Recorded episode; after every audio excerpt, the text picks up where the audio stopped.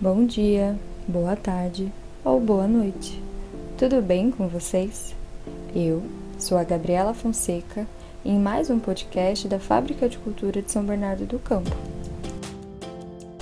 Particularmente, sempre acreditei na leveza das conversas, no potencial que tem quando você tem a oportunidade de aprender sem que pareça uma imposição e tal.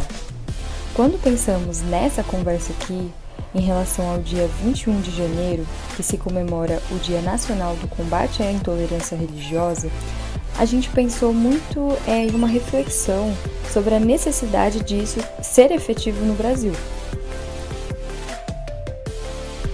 O Estado é laico a fim de garantir que haja igualdade entre todos. Nós não precisamos nem lembrar a quantidade existente de guerras que são movidas como ponto inicial, né, por conta da religião, cruzadas, holocausto, enfim.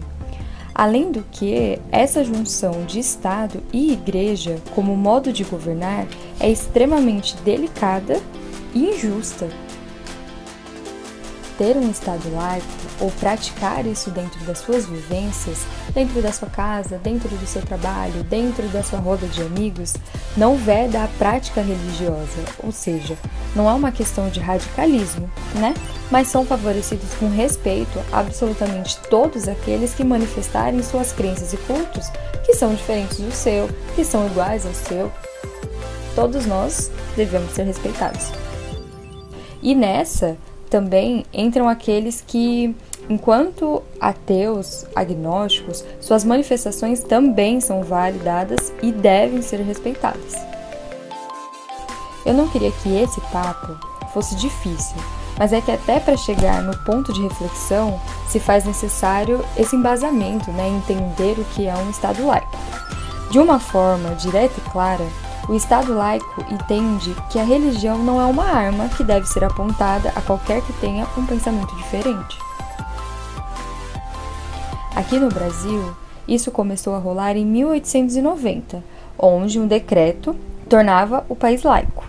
E logo depois, na Constituição de 1891, também houve a garantia sobre a liberdade religiosa. Várias coisas são alteradas com esse fato. Por exemplo, passa a existir o casamento civil, que particularmente eu demorei a entender que essa era uma das razões. Mas vamos lá às nossas questões do dia a dia, né? Os debates sobre isso são quase sem fim no Brasil. Em um local público, como Congresso Nacional, Supremo Tribunal Federal, trazem símbolos religiosos, como crucifixo com a imagem de Jesus Cristo, ruas, praças públicas que são nomeadas em homenagem a algum líder religioso, feriados que são embasados em datas comemorativas católicas, são muitas questões que a gente pode levantar a reflexão se estamos, enfim, realmente embasados por um Estado laico.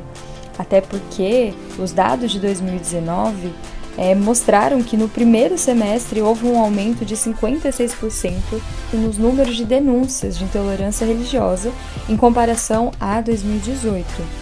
A maior parte dos relatos foi feito por praticantes das crenças como Umbanda e Candomblé.